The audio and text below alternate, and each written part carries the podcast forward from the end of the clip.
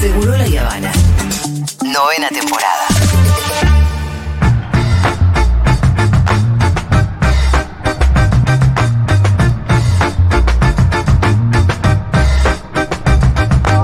Dieguito, yo no te voy a permitir que me pongas la cortina de otro programa, porque esto es Seguro La Habana y acá también vienen expresidentes. Eh, y, eh, eh, así que ahora lo voy a saludar y lo voy a presentar. La verdad que estamos contentísimos. También estamos ahora en vivo por YouTube en nuestro canal.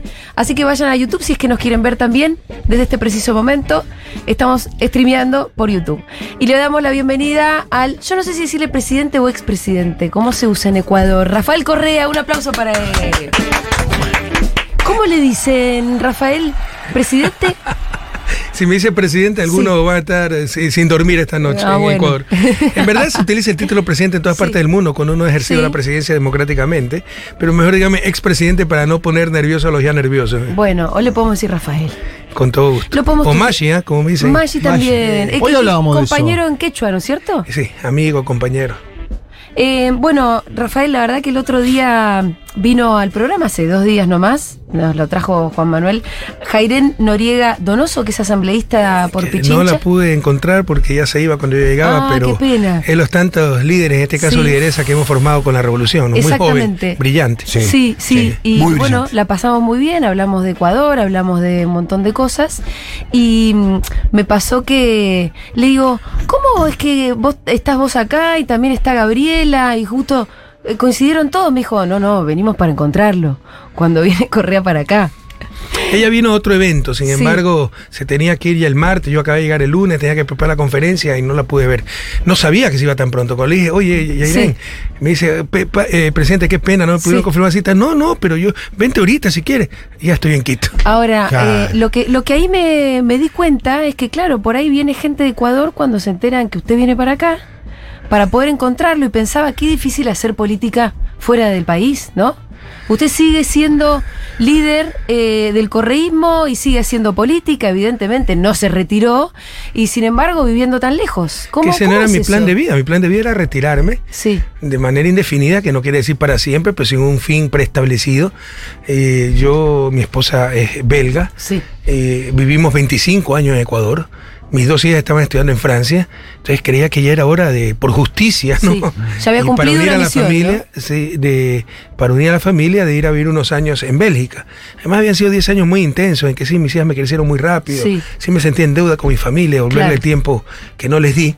Y mi idea era retirarme, ¿no? Y Sí. bueno, yo salí con 70% de aprobación, sin una infracción de tránsito, dimos todo por la patria, Ecuador un ejemplo para Latinoamérica y el mundo, y dijimos, bueno, jamás hemos tocado 20 centavos que no sean nuestros. Ni la banda presidencial me llevó a la casa. Todos los días en el Museo de Carondelet para el pueblo ecuatoriano. Te dije, bueno, eh, hemos, hemos cumplido. eh, Conciencia tranquila, vamos a tener unos años de tranquilidad en Europa. Vamos a tener unos años de tranquilidad en Europa. Sí. Esa es la ingenuidad y tal vez algo de vanidad. Quiero presentar a Juanma. Ahora estamos bajo un ataque terrible.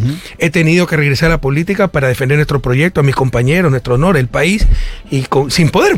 Yo no tengo ni secretaria ya, ni oficina, y tengo un trabajo para tres oficinas y tres asistentes. ¿no? Bueno, además- pero tiene poder de pueblo. Ese es el poder, ese es el único poder que tiene eh, el progresismo, el poder popular, y que se tiene que transformar en poder político. Claro. ¿no? Eh, pero perdimos el poder eh, político, el poder de administrar el Estado, y hoy tenemos todos los poderes fácticos contra nosotros, así que ha sido durísimo, pero hemos sobrevivido gracias a ese poder po- popular. Lo del asilo. Quiero presentarte dale. formalmente, Juanma, porque no dije que estabas en la. Yo lo mesa. conozco Manuel. Lo del asilo me interesa preguntarle, porque hay Laufer en América Latina, pero son distintos los casos. Por ejemplo, eh, Lula enfrentó la prisión 580 días en Curitiba, tremendo, porque además luego se vio como Moro, el juez, eh, convivía con el fiscal, ¿no? Y charlaban de meterlo preso. Después está el caso de Cristina, que, que también pasó un proceso judicial en la Argentina, bueno, un intento de magnicidio ahora, usted se juntó con ella. ¿En qué diferencia el caso de usted? Porque como decía Julia, usted, claro, vive el proceso, pero también a, a miles de kilómetros del Ecuador. ¿Qué le produce eso? Bueno, yo salí eh, de la presidencia hace una infracción de tránsito. En octubre Moreno dice que me va a empezar a perseguir y me empiezan a llover los juicios, pero yo estaba en Bélgica y este es un error cotidiano. Entonces Correa no da la cara a la justicia, yo he dado la cara a la justicia y le he ganado todo. Debe Pero yo por- estaba bajo la jurisdicción del Estado belga Sí.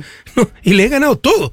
A nivel internacional hemos ganado todo. Eso no se informa en Ecuador y solo queda la podredumbre del sistema judicial, cooptado también por la prensa del los sistema medios, judicial ecuatoriano. Si usted entra a Ecuador, queda inmediatamente preso. Ah, por supuesto. Estoy condenado a ocho años de prisión, ocho años de pérdida de mis derechos políticos por influjo psíquico, aunque no lo crean. Les puedo enseñar la, ¿Cómo la lo del sentencia. influjo psíquico? Porque como todo es un montaje, no tienen la más mínima prueba, no existen sobornos, pidan en ese caso de soborno un contrato dado, a- dado a cambio de soborno. Todo es mentira, ¿no? Pero en los titulares están las pruebas, la repetición, ¿no?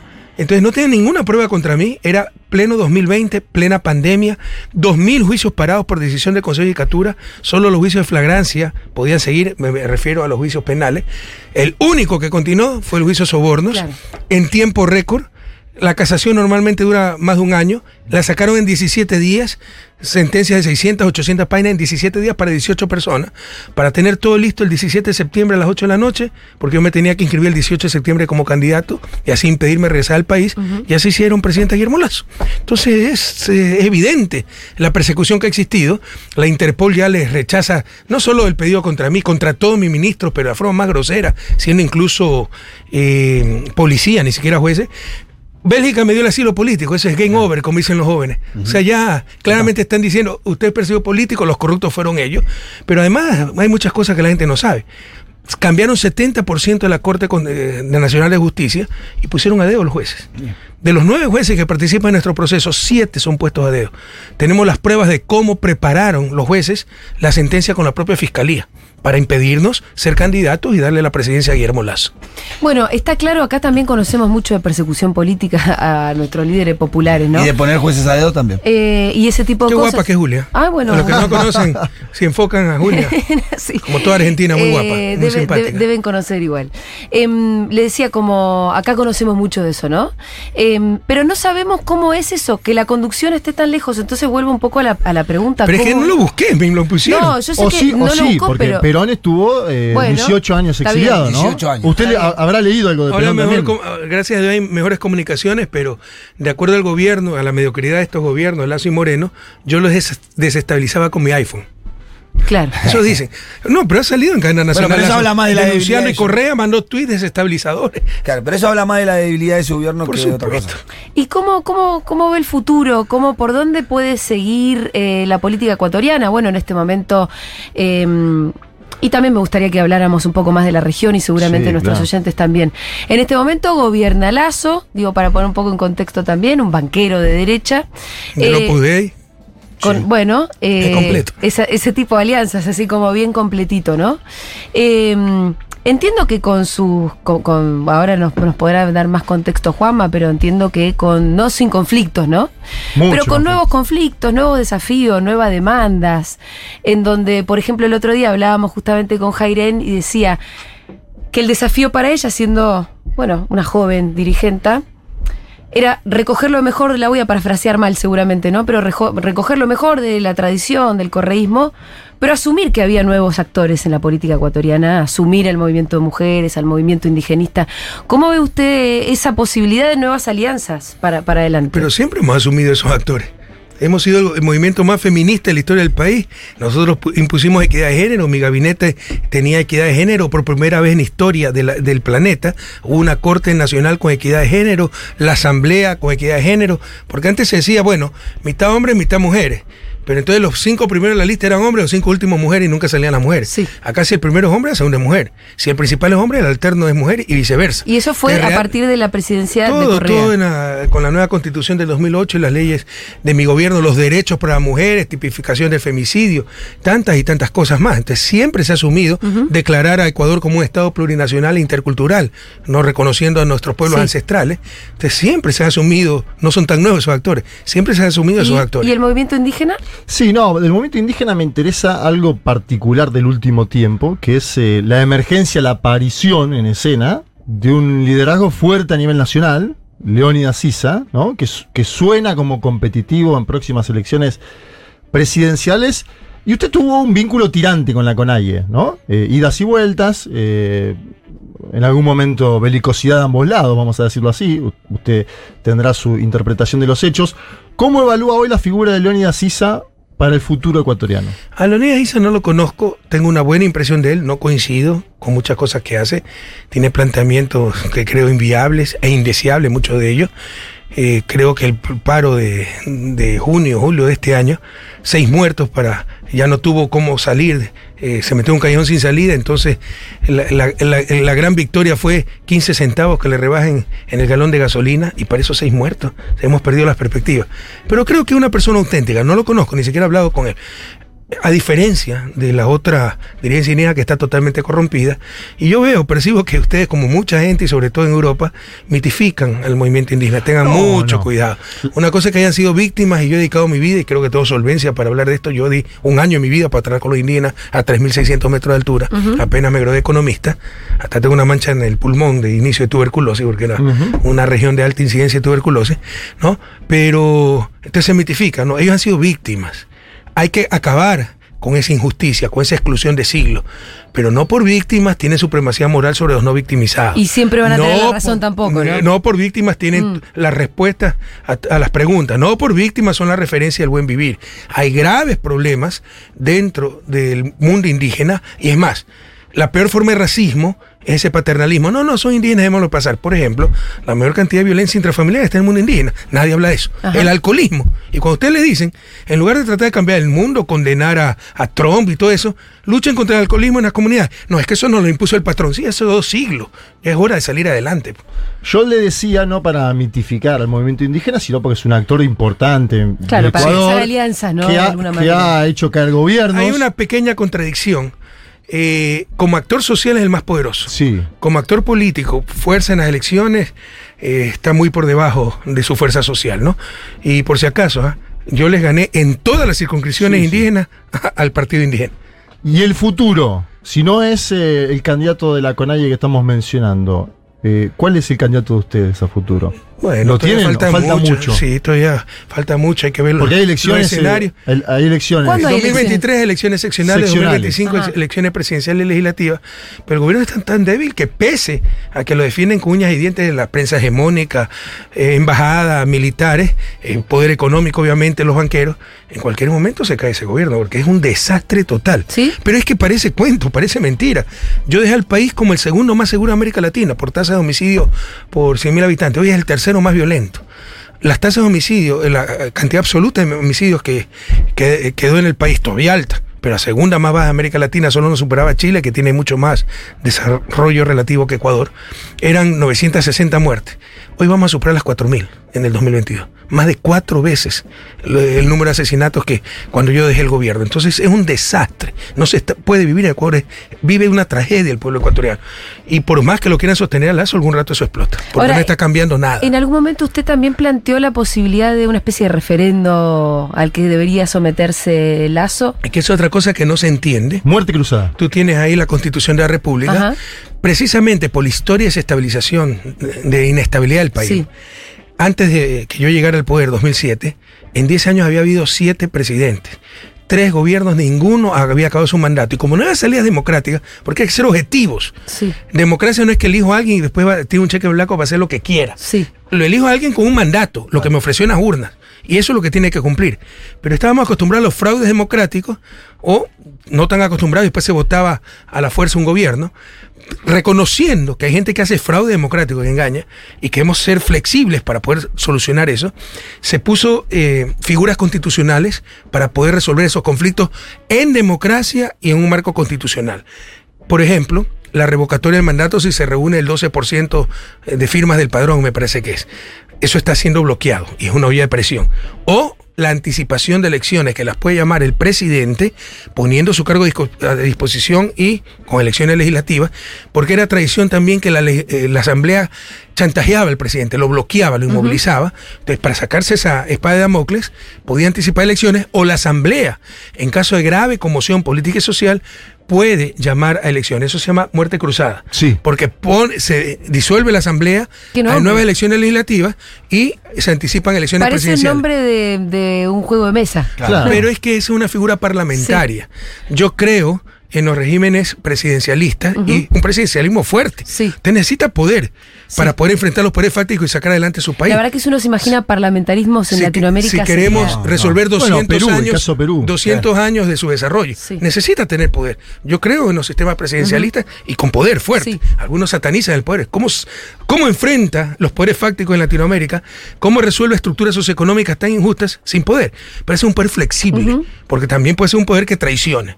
No es contradicción, fuerza y flexibilidad. Te puede tener algo fuerte y flexible. ¿Cuál es la flexibilidad? Poder anticipar elecciones o revocatoria del mandato. Me, me interesa mucho que haya sacado el tema del poder también, el poder para poder transformar un continente eh, que, bueno, que necesita además muchos cambios, ¿no? Porque hay un tema que a usted le queda muy bien, que es el de hablar de las élites, ¿no? Eh, es de los temas que me parece que más lo, lo encienden. Quiero, y por la formación de economistas. por la también. formación también y porque me parece que es un Bueno, tema cuidado, que, no que, los economistas no te hablan mucho de las relaciones de poder, ¿no? Exacto. Y un gran economista, John Kenneth Galbraith, decía, el economista que hace abstracción del poder es un perfecto inútil. Claro. El artículo se llama, por, si acaso, El poder y el economista útil. Bien, eh, quiero recordar que estamos hablando con el expresidente de Ecuador, Rafael Correa, en Seguro La Habana, y que nos pueden ir a ver a nuestro canal de YouTube porque estábamos transmitiendo en vivo esta conversación también por ese canal. Bueno, eh, yendo a esto, ¿no? Eh, creo que nosotros todos los que estamos acá estamos con la sensación de que eh, una nueva generación de gobiernos populares están viendo eh, muchas dificultades a la hora de gobernar, que tiene poco que ver con la mística y con la cantidad de transformaciones que vivimos en la década anterior, cuando usted era presidente, cuando Cristina era presidenta, cuando Lula era presidente, y bueno, esa generación. La verdad que ahora, eso, tan con muchos problemas para generar cualquier tipo de transformación, para generar también organización popular, Movilización, Mística. movilización, están como que no saben muy bien para dónde ir. Usted en la última entrevista que hizo acá mismo lo que contestó fue, yo sé muy bien por dónde hay que ir, pero hay problemas políticos muy serios para la implementación de esas cosas, ¿no? Eh, de, de las transformaciones que habría que llevar adelante. Entonces, una pregunta es, ¿cuáles son esas transformaciones que habría que llevar adelante? O sea, aquí nadie inventó el agua tibia, pero son problemas políticos gravísimos. Y lo, Estamos el en la problema región- política son las élites. Estamos en la región más desigual del planeta, de las más desiguales. Son unas causas fundamentales de su desarrollo. Por ejemplo, Estados Unidos, por supuesto, arrasó a sus pueblos ancestrales, pero entre los blancos había una gran igualdad de condiciones. Sí. Cuando Alexis de Tocqueville llega a Estados Unidos y escribe Democracy in America, eh, en función de esa visita, algo transversal en el libro, y come- co- empieza eh, con eso, dice, sorprendido por igualdad de condiciones. Cuando usted tiene igualdad de condiciones, incluso la acción colectiva se vuelve más eh, racional, porque todos tienen las mismas necesidades, los mismos intereses. Cuando tiene desigualdad de condiciones, asimetrías brutales de poder, como lo tuvo Estados- América Latina durante la colonia y después de la colonia, ¿no? Normalmente se impone eh, los intereses de las élites. Y es una de las causas fundamentales de nuestro subdesarrollo. ¿Cómo se resuelve la inequidad? Nadie inventó el agua le insisto. Que los más ricos paguen más. Pero eso es un gran problema político. Sí, porque a nuestra porque no no, les gusta pagar impuestos. Y van a vender la idea. Y los pobres que no pagan impuestos y se benefician de esos impuestos porque con eso se financia igualdad de oportunidades, van a ser los primeros a aplaudir muchas veces cuando le puedo mostrar estadísticamente que América Latina es la región del mundo con más bajos impuestos. Y esa es una de las fuentes de inequidad. Esos impuestos que el que más, rico, eh, más tiene más pague en ingreso y en riqueza, que financie gastos para igualdad de condiciones, educación, salud, para todos. Para que si nos hablan de competencia, al menos haya algo de, de equidad en las condiciones para poder competir. Pero hablarnos de competir en América Latina, cuando hay algunos que nacen en azotea y otros en el sótano, es un completo absurdo, es una burla. ¿Qué, ¿Qué competencia le puede dar la hija de la empleada doméstica de una familia de la oligarquía ecuatoriana argentina a la hija de esa eh, oligarquía ecuatoriana argentina que se va a educar en una escuela con tres idiomas, computación, pasantía en Estados Unidos, y muy bien por esa niña. Pero no nos hablen de competencia, por Dios. Bueno, hay que controlar poderes de mercado, empezando por el sistema laboral, defender los salarios y también eh, el acervo social público y privado, democratizarlo. Y eso es lo que define eh, el sistema económico, ¿no? Hasta dónde va la propiedad privada y la pro- propiedad pública. Yo creo en la propiedad privada, pero restringida. También debe haber propiedad pública, por ejemplo, de recursos naturales, por ejemplo, de playas y bahías, y vaya a ver a lo que existe, eh, existe en Ecuador, porque yo lo empecé a cambiar, pero ya retrocedió en eso. Las camaroneras, usted sabe, Ecuador es un gran exportador de camarones. Bueno, todas están concesionadas a grupos incluso de la sierra y a las comunas de ahí, eh, ni siquiera tienen las camaroneras para ello. Habían casos tan dramáticos como Puná, una isla que tenemos en el Golfo de Guayaquil, donde las camaroneras eran de un empresario del continente y ni siquiera se empleaba la gente de la zona. El ingreso per cápita era el más alto del país y todo el mundo vivía en pobreza, pobreza extrema, porque toda la plata se iba a otro lado. Entonces, saber distribuir el acervo social, tanto público, lo que debe ser de todos, y el privado que debe ser democratizado, porque los medios de producción en América Latina también están tremendamente concentrados. Quiero ir a la primera Na- parte. pero nadie ha inventado el agua tibia, ahí está la, la Sí. receta para distribuir. Sí. Pero es un enorme, inmenso problema político. Te van a asesinar si tratas de hacer todo eso. Claro. Bueno, ¿Y cómo hacemos? Claro. Primero, ¿cómo se Bueno, hace? arriesgar tu vida, porque si no vas a cambiar las cosas, eres un fraude democrático. Debemos entender, Claro. sobre todo los progresistas a la izquierda, con sentido de misión, que si queremos aspirar, por ejemplo, a la presidencia es para arriesgar la vida. Si no, somos un fraude democrático.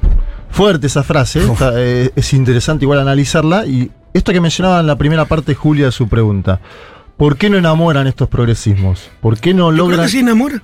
¿Por ¿Sí? qué cree que no me van a regresar al país? Porque le ganamos 3 a 1. Pero usted tiene razón en algo.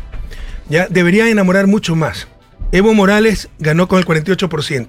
¿Qué era Bolivia antes de Evo Morales? Era un desastre. Sí. Una macroeconomía terrible, Sí. totalmente inestable.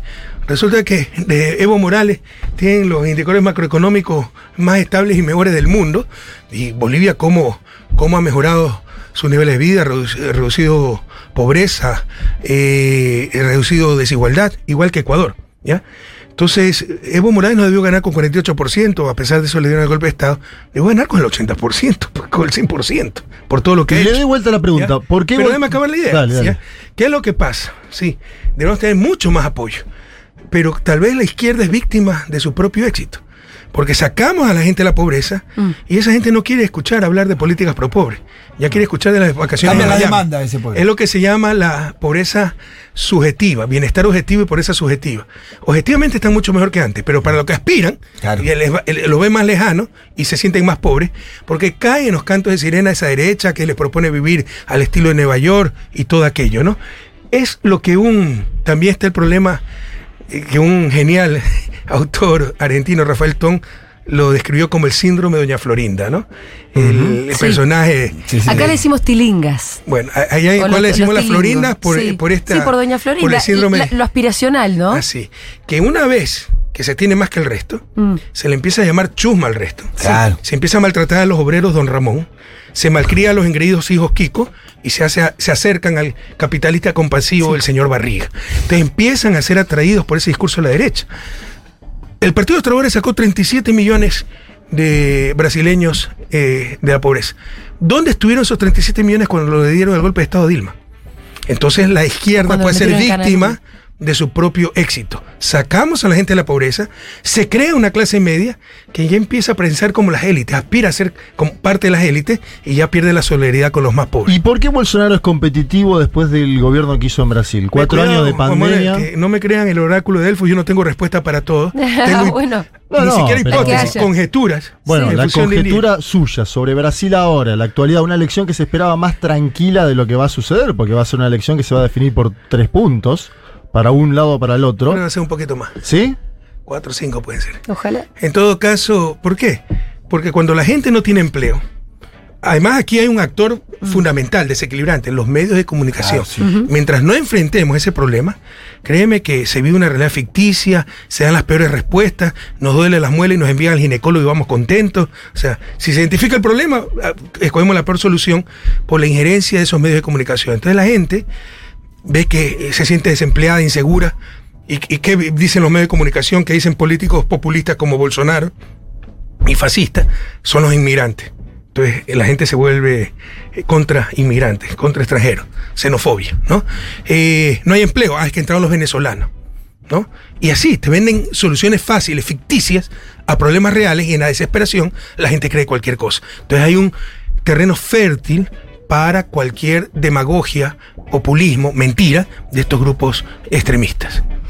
Eh, sí, y bueno, pero además estamos en este problema Y perdón, y no hay una Sí. prensa seria que desmiente esa tontería. Muchas veces es cómplice esa tontería. Eh, sacando, bueno, yendo un poco al tema que sacaba Juanma, que es el problema de Bolsonaro en Brasil, acá tenemos nuevas derechas. Eh, no sé, creo que en Ecuador la derecha es más tradicional. Si pensamos, por ejemplo, en Lazo es un banquero viejo que viene haciendo política hace mucho tiempo, ¿no? No sé si hay una nueva derecha o algo que se parezca a esto, a nue- nuestros nuevos libertarios o las alt-right, como se llama eh, en el mundo. Pero, ¿tenemos que estar preocupados o son modas pasajeras? ¿Qué, qué lectura está haciendo de este te digo- avance de la nueva derecha en el mundo, no? Porque en Europa también, bueno, usted vive en Europa. Meloni, acaba, Meloni acaba de asumió ganar hoy. Giorgia Meloni, que no sé si es muy nueva derecha, porque también recoge tradiciones, ¿no? De, Sí, de Mussolini, Del viejo fascismo.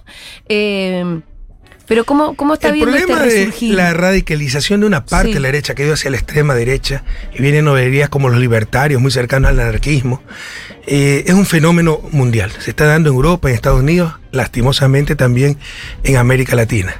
Te insisto, es eh, cuando la gente se siente desesperada, escucha cualquier tontería, ¿no? Y cae en los cantos de sirena, es una de las explicaciones. Por ejemplo, en Europa, el triunfo de Meloni en, en- en Italia es por la migración. Eh, Italia es la puerta de Sí. entrada de, la de los inmigrantes de el África del Norte. Y un problema gravísimo Mm. en Europa. Y frente a ese problema gravísimo, frente a la angustia de Europa, una Francia, que si sigue la, eh, eh, los comportamientos demográficos de la población francesa blanca y de los musulmanes, pronto Francia será musulmana, entonces eh, buscan soluciones extremas. Hay una derecha más moderada, pero hipócrita, que no concuerda con esa extrema derecha, pero la utiliza. Mm. Para una vez que aniquile a los peligros del status quo, como en América Latina, ¿ya? Una vez que esa derecha llame a darle un tiro a extrema derecha, un tiro a, a Cristina, aniquilen, ya, una vez que no haya peligro, una vez que la democracia no, no tenga el peligro de cambiar algo, Sí. para que todo siga igual, ahí sí van a condenar a esa extrema derecha, porque no comparten con ellos, pero lo utilizan. Y se van a rasgar las vestiduras, y van a hablar de democracia y todo eso, siempre y cuando ya no haya peligro. Entonces también hay comportamientos muy oportunistas de una derecha más moderada que no enfrenta a esa extrema derecha. Aprovecho lo de Cristina, que la mencionaba usted, el intento de atentado. Usted se juntó hace pocos días en el Senado eh, con la vicepresidenta argentina. ¿Cómo la vio? ¿Cómo fue ese encuentro? Se conocen hace de, de Sí. larga data, se llevan muy bien. Por supuesto, Cristina es una querida amiga y fue muy emotivo porque es un milagro verla viva. ¿Sabes lo que ha pasado, por Dios? Una pistola apuntándole un metro y se traba la bala. Eso es un milagro, menos de un metro. Que esté 20 viva. Que esté viva Cristina. Entonces yo le doy un abrazo muy la vio emotivo. fuerte. Sí, claro, ella es muy fuerte, muy lúcida, una mujer brillante, pero el débil era yo porque se me salieron las lágrimas. Mm. ¿Sí? ¿Se emocionó? Sí, por supuesto. O sea, ustedes saben lo que es para uno, yo estaba en Bélgica, saber que el atentado y que la familia de uno vea eso, se imagina el terror para la familia de uno cada vez que vengo a América Latina o, eh, o si saben que algún rato vamos a volver y la desesperación. O sea, la angustia de, de la familia de uno al ver lo, que le pasó a Cristina. Vamos a volver Entonces a dónde? son, son tensiones muy fuertes que se viven, ¿no? Sí, usted se debe eh, eh, imaginar tal vez eh, en un lugar similar. O sea, uno siempre, algunos dicen ser valiente no es tener miedo, es ser estúpido. Sí. Es no ser humano. Bueno, usted viene es con unos tener muñecos mi- grandotes también de miedo, guardaespaldas. Tener miedo y saber controlarlo y hacer Mm. lo que se tiene que hacer a pesar del miedo. Pero por supuesto uno siente- siempre tiene temor, más que un odiador, un loco, y con el odio que ha inoculado cierta prensa que pegándote un tiro cree que está cumpliendo con la patria. Eh, me- me- volviendo un poco a, mm, a, las, a, a- los gobiernos del presente y a las dificultades que están teniendo para gobernar, hablábamos del problema de los medios hegemónicos, hablábamos también Eso es tremendo, Julia, porque Sí, sí. no quedó un medio en pie de todos los gobiernos progresistas nacional populares, no dejaron un medio popular en pie No. en toda América Latina. Sin embargo, sí. Es- eso es llamativo, ¿no? Que destruyeron todos los medios públicos. No, no, no, no, no. Te di- digo, a ver, no quedó un medio. En, en la Argentina, por ejemplo, en su momento hubo pauta a algunos empresarios particulares, ¿no? Y eso después quedó eh, en la nada esos medios, el, el significante de esos medios. Mm. Por eso hay que construir medios alternativos como este que estamos acá ahora. Sí. En Brasil no hay medios poderosos que haya creado el Partido de los Trabajadores. A mí me parece que hay un déficit indudable a esta altura. Pero ustedes creen que soplar es hacer botella, no es palo porque boga, No. palo porque no boga. Se hace medios públicos y se está atentando, es medios del gobierno, ¿no? bueno, pero medios ustedes públicos. hicieron el telégrafo, porque no, es muy no bueno. solo eso. En Europa, la Sí. televisión ha sido pública. Sí. El primer canal público en la historia del país se hizo en mi gobierno. Y ya está en Soleta y era un, un canal muy bueno. El diario público, que era un diario El privado Telégrafo. que quebraron, Sí. lo asumió el gobierno porque eran garantías de préstamos públicos. Lo rescatamos, el de mejor calidad. ¿Y lo después qué pasó? Claro, Todo, ese lo es el problema, ¿no? Deliberadamente. El problema es que cuando la llega la Radio derecha- Nacional que la rescatamos, se habían llevado hasta los equipos en pesos, ya de nuevo no existe. O es ca- prácticamente inexistente. Entonces no les conviene Sí. tener medios públicos, que todo sea privado. ¿Por qué? Porque los manejan ellos, pues, son de las élites. Pero Sí, usted no creo pensó que- en crear un medio, lo que le digo es, eh, ¿por, por qué las izquierdas no crean medios en América Latina? No tenemos Puede plata, ser por tema de financiamiento. Usted tiene capital para hacer los medios. Yo creo que la, La respuesta derecha no lo hace, ¿no? La derecha lo Tiene hace. Porque capital, tienen pues, plata. Tiene Por eso mucho uno de los problemas de los medios de comunicación es su estructura de propiedad. Como Exacto. se requiere gran inversión para un canal de televisión, va a ser un banco el que pueda tener canal de televisión, no va a ser la cooperativa del barrio. Eh, Bueno, entonces eh, estamos de, de verdad en una encrucijada, porque la Sí. respuesta no son los medios públicos, porque en cuanto ganan las derechas con los medios públicos ya vimos que pueden hacer cualquier cosa. Eh, mirá, Pero Julia, sí son Sí. los medios públicos siempre y cuando se respete la regla de juego, Bueno, porque no se respeta nada. Europa tiene grandes medios públicos. BBC, medios públicos. Eh, donde no están cambiando Radio con los Francia, cambios de gobierno, ¿no? tanto- Eh, lo que pasa que- medios públicos en Europa, porque se respetan, porque son públicos, no son de un gobierno. Sí, los medios que logramos hacer una diferencia y hacer un poco de contrahegemonía somos los que involucramos a nuestras audiencias en el armado Claro. y en el, la- la- el Y no financiamiento. me gusta el término alternativo, porque ustedes no son alternativos. No, nosotros ustedes tampoco. están diciendo la verdad. Sí. Tal vez son medios no hegemónicos. Eso Exacto. es otra cosa. Por eso nos llamamos contrahegemónicos, tampoco nos gusta el término eh, alternativos. Pero bueno, ya nos queda poquito tiempo, entiendo que ya se tiene que ir para, para ir cerrando. em, hay un, bueno, hay un tema que a mí me interesaba mucho, porque creo que es uno de los temas con lo que usted más se luce, que es, ¿qué hacemos con las elites? En nuestro continente, ¿no? Siendo que evidentemente nunca están jugando para el desarrollo y para el bienestar del bien y el bien común, sino La siempre burguesía para, nacional, sí para sus existe. propios intereses. Y esto no es en el resto del mundo siempre así. Usted lo ha dicho muy bien, Julia. ¿Qué formación tiene usted? Periodista. Es abogada. Abogada, pero nunca bueno, ejercí. puedo ser, pero puedo ser economista. Pero bueno, este, usted lo ha definido mejor como economista. Eh, uno de los principales factores para su, su desarrollo en América Latina son sus élites. Tontas, sin ilustración, eh, esnovistas, que hablan español pero piensan en inglés cuando piensan. O sea, de las grandes culpables del retraso de la región son las élites latinoamericanas. Ah, también los pobres, sí, pero los pobres, aunque sea, no tuvieron acceso a la educación. Esta gente sí. ¿Y para qué utilizaron los frutos del progreso? Primero, con la, con la independencia no cambiaron las estructuras eh, sociales, la verticalidad de las estructuras sociales. Es decir, eh, se eh, mantuvieron esas relaciones verticales, sociales, económicas, de poder en general. ¿Y para qué usaron ese poder, esas élites y los frutos del progreso técnico? No para el bienestar a todos, como sí hicieron.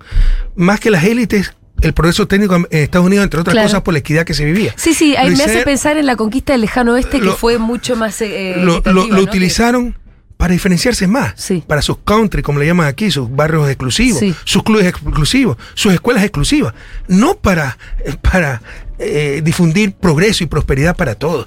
Y así viven peor al final ellos, pero son tan tontos que ni siquiera se dan cuenta.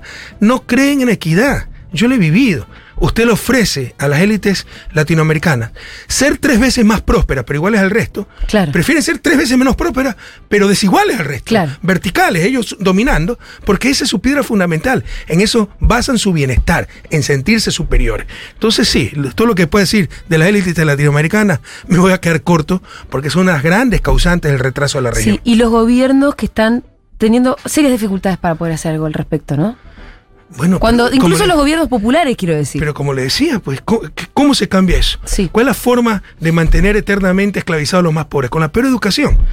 Pero las élites van a aplaudir a un presidente que dé mejores escuelas a los hijos de sus empleadas domésticas. Mm.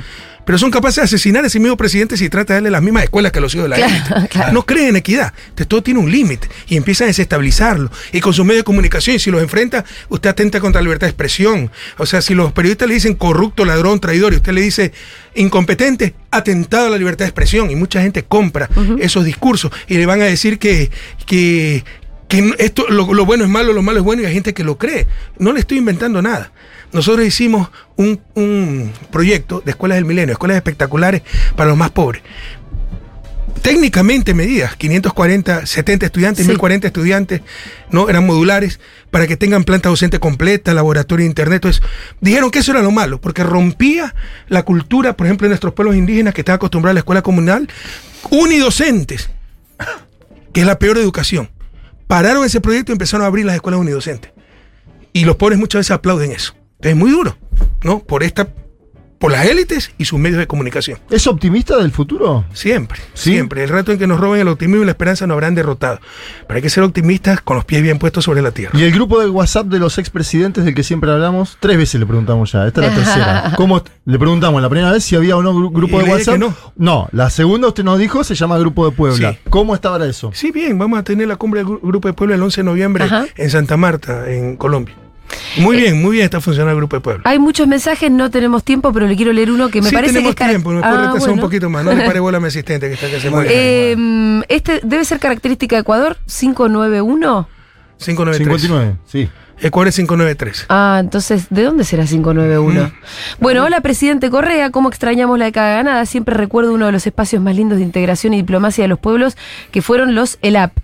Saludos desde Bolivia. Ahí estaba Es la respuesta. encuentro latinoamericano Estamos esperando el retorno de Ecuador, el tren de los procesos de cambios. Eh, ¿Qué fueron los ELAP? Encuentro Latinoamericano Progresista. Se Ajá. hacía todo, se hacía en el, el aniversario del golpe que le hicieron a usted en el 2010, 30S. 30 de septiembre. Y eran dirigentes, sobre todo de América Latina, pero en verdad venían de todas partes del mundo. Mucho argentino viajó en ese momento a Ecuador. Y mucho argentino también para turismo, hubo muchas Pero además estaba la estatua de Néstor en UNASUR, había una épica con Ecuador. Y yo les pido mil disculpas, ¿no? Imagínense la miseria humana. Primero cerrar UNASUR, siendo la capital de Sudamérica, Quito, o sea, y la traición a su propia patria, este eh, sinvergüenza Lenín Moreno. Y segundo, sacar la estatua, La estatua de Néstor, ¿no? de Néstor Kirchner. ¿Eso le dolió a usted qué pequeño, por personalmente? supuesto. Además, ¿quién la saca? Pues, un corrupto que lo han protegido, Sí. pero más temprano que tarde, pues tendrá que enfrentar la justicia, acusando de corrupto a Kirchner y retirando su ¿Lo estatua. extraña Néstor usted? Por supuesto, era un querido amigo, ¿no? Y era un tipo muy capaz. Yo le pedía consejo a Néstor. Y me imagino, ¿no? Sí. Eh, se lo extraña mucho. Le leo algunos mensajes. Diego Albán dice: Hola Maggi, saludos desde Quito. Vía Rocha, saludos de Brasil. Grande presidente Y se lo escucha Correa. en Quito, en Eh. Sí, Albán Sí, Diego, sí, sí, sí. Diego Albanes eh, siempre nos escucha. ¿Quién es Diego Albán? llega Un compañero Ah. ecuatoriano. Porque es vía web. Vía web, ok. Entonces, escucha claro, Se puede escuchar en cualquier lugar del Un mundo. abrazo, un abrazo, Diego. Eh, y el otro día, bueno, cuando Jairén nos saludó como si nos conociera. Sí, nos vos conocía. escuchás la radio. Claro, escucha. Y, y el novio es tucumano y, y también era. Otro que escucha es Pavel Muñoz. Futuro alcalde de Quito. ¿Futuro? ¿Va? ¿Va? ¿Gana? O sea, tiene buenas Dijo posibilidades. que está calentando motores, yo le pregunté. No, no, está de candidato oficial ya. Sí, sí, pero calentando motores la campaña, me dijo. Sí, lastimosamente el exalcalde se ha lanzado, se hace pasar como candidato nuestro. Hay que aclarar que Yunda no es un alcalde, eh, no es. Yo creo que fue perseguido Yunda. Ajá. Pero independientemente de eso, hizo una pésima alcaldía. Nosotros Sí. no estamos apoyando a este señor. Muy bien. Nuestro, nuestro candidato es Pavel Muñoz. Eh, Vía Rocha dice, correcto, Rafael Correa, el inde-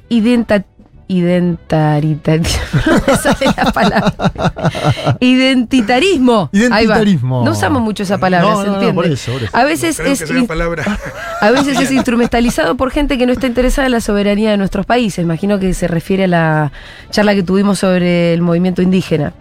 Eh, Jonathan dice, Correa el mejor presidente de la historia de mi país. Mirá. ¿Qué pasa en esta entrevista en cadena nacional? Pide Cami. Eh, Sobre todo con Lazo, lo va a probar. Los sábados, ¿no? La sabatina que hacía usted. que era hay otro mito, cadena nacional, se Claro. transmitía por el canal público y todas las demás radios privadas, canales de televisión privados, se adherían voluntariamente. Pero el, el- el mito urbano es que era cadena nacional que él imponía a, a- a- Bueno, lo a los canales privados. lo mismo es que un horror. decía- lo Las mismo- distorsiones son terribles. Lo mismo que decían de Cristina con cada intervención en el último año. Era, Son terribles. Sí. era un, con una contada. Aparte es una, una crítica ilógica porque los medios tabican a todos los gobiernos populares en cuanto a la posibilidad de transmitir lo que hacen y la- era una necesidad de cada uno de los Ah, sin presidentes. en ese eso momento. no duramos. No podían o sea, lo comunicar que, lo que nos hizo sobrevivir a nosotros de tanta oposición, tan mala fe, tan extrema, es la comunicación con nuestro pueblo. Yo cada semana informaba punto por punto, en función de la agenda presidencial, lo que había hecho. Y cada mes teníamos gabinete, pero no en el Palacio Presidencial, sino en cada rincón del país. bueno, eh, acá hay mucha gente que me está pidiendo, obviamente este es un tema que sé que es complicado, pero no puedo no deberme a mi propio público, que A es ver. cuando Correa se va a modernizar un poco respecto de su opinión sobre el aborto. A ser abortista es ser moderno. Entonces no me voy a poco nunca. sí, ¿qué quiere Toda mi vida he sido gestor Sí. de conciencia y moriré siéndolo. Y no tengo por qué pedirle disculpas a nadie. Y eso es uno de los encuentros con Yairén, por si acaso. Sí, sí, Que claro. Somos un movimiento democrático y, con nos Cristina respetamos mutuamente. Cristina, Cristina cambió de cambió. opinión. Qué bueno. Sí. Yo no he cambiado de opinión. Dice que cambió por la hija. ¿Usted, Sí. las hijas lo modificaron en algo? Eh, mi hija, en- en muchas de mis hijas, o sea, en esto no Sí. tengo coincidencia con mis hijas, pero yo toda mi vida he sido gestor de conciencia del aborto y moriré siendo gestor de Pero conciencia. hijas feminismo. están a favor. Bueno, yo soy, me creo feminista, pero para algunos, primero un checklist, si fallas una, y es como la izquierda, Sí. ¿no? El checklist de la izquierda, el todo o nada. Feminismo, Sí. todo o nada. Bueno, qué, qué pena. yo no lo creo así, Segundo, si es igualdad de derechos Mm. de la mujer, o sea, nadie hizo tanto como nosotros. Si ser feminista está con, con- con el aborto, qué pena, no soy feminista. Eh, no, Pero en no, yo no creo que sea tanto todo nada. bueno, algunos lo que- consideran así. Sí, estoy segura que En sí. otras cosas eh, aprendió del y, no, y no creo, por supuesto, siempre se aprende. Y si ser moderno es ser abortista, nunca seré moderno. eh, Con el dolor del alma les digo. eh, no se enoje tampoco, no terminemos mal la No, entrevista. no, no, no, soy vehemente. A mí igual cuando veo a alguien que, que, que, que me genera mucha admiración como usted y que está en contra del aborto, me da muchas ganas de empezar a convencerlo. Pero no Ah, le tenemos quiere tiempo. ganar el voto Yo creo que, yo creo que te- tenemos un montón de argumentos, así que en otro Yo momento. también tengo un montón de argumentos, no se preocupe. No, pero mire. Algo he leído al respecto. el- la- el- el- yo ya sé cuáles son los argumentos, no se preocupe que acá dimos una cuáles son sus discusión argumentos. larga, ¿eh? Bueno, Rafael Correa estuvo en Seguro La Habana, le agradecemos muchísimo por haber estado acá, la pasamos muy bien, siempre se aprende mucho conversando con usted. Y yo he aprendido mucho también conversando con ustedes. Muchísimas gracias y un fuerte abrazo a todas y a todos. Segunda vez en el estudio. Sí, claro, ya es un amigo de la No hay dos sin tres, así que la próxima está. Con todo gusto. Por supuesto. Ya venimos.